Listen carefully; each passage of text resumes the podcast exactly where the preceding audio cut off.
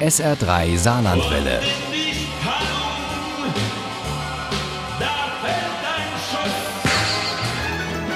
Der Krimi-Tipp.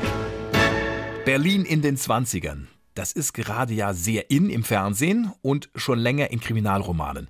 Da gibt es zum einen den Volker Kutscher, der genau in der Zeit seinen Gerion Rath ermitteln lässt. Und es gibt Susanne Guga.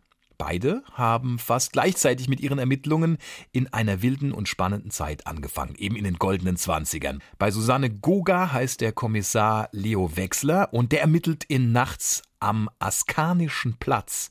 Schon in seinem sechsten Fall. Uli Wagner nimmt uns mit nach Berlin im Jahre 1928.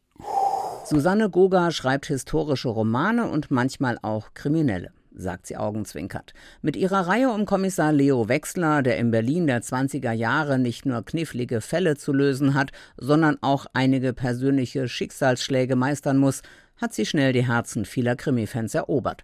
Dieser sechste Fall spielt im Jahr 1928 am Askanischen Platz, also rund um den Anhalter Bahnhof.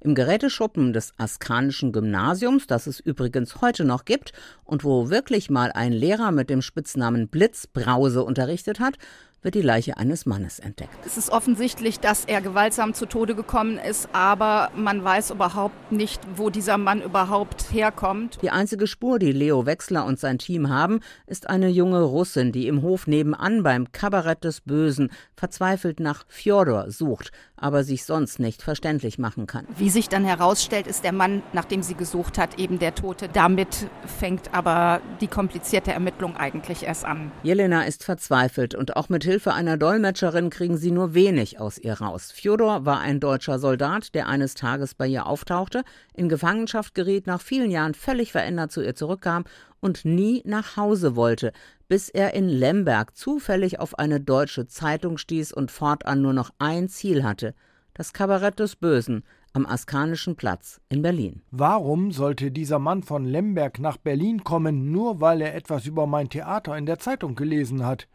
Das fragen wir uns auch.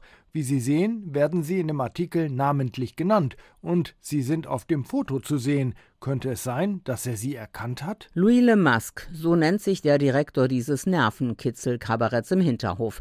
Der ist einer der tausenden Kriegsversehrten und er lässt sich kaum im Hellen blicken. Das Gesicht des Mannes war der Länge nach gespalten. Zwischen den Augen klaffte eine tiefe Lücke, die von straff gespannter, narbiger Haut bedeckt war. Louis Le Masque sah wirklich zum Fürchten aus. Dabei grenzt es eigentlich schon an ein Wunder, dass dieser Mann überhaupt wieder ein Gesicht hat. Das hat er einem zu verdanken, der wirklich gelebt hat. Den plastischen Chirurgen Jacques Joseph, der damals in Berlin praktiziert hat und der hat tausende Soldaten operiert und hat ihnen also ein neues Gesicht gegeben, damit sie sich überhaupt wieder unter Menschen wagen konnten. Nasen-Josef, so nennt der Volksmund diesen plastischen Chirurgen und so nennt ihn auch Leo Wechsler, als er auf dem Polizeiball zufällig dessen Bekanntschaft macht.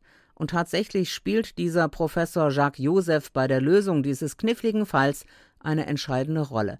Aber das dauert und bis dahin hat Leo Wechsler kaum Zeit für Georg, seinen Ältesten, der sich kaum noch zu Hause aufhält, Jungnazis zu Freunden hat und heimlich in die Hitlerjugend eingetreten ist. Das ist natürlich für ihn als Vater dann eine ganz große Herausforderung. Mit Nachts am Askanischen Platz lässt uns Susanne Goga mittendrin sein in einer wilden und aufregenden Zeit und einer ebensolchen Stadt, in der immer mehr Braunhemden unterwegs sind und in der Wechslers Sohn Georg sich nach einer Clique und nach Zugehörigkeit sehnt.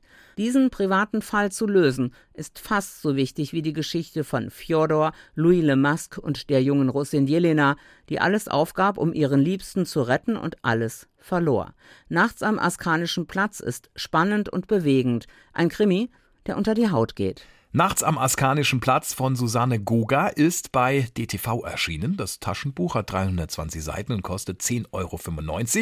Das E-Book gibt's für 8,99 Und wenn Sie gut aufgepasst haben und noch ein bisschen Glück, dann haben Sie die Chance, diesen Krimi zu gewinnen im SR3 Krimi-Quiz in der kommenden Stunde. Viel Glück! Ohne Krimi geht die Mimi nie ins Bett.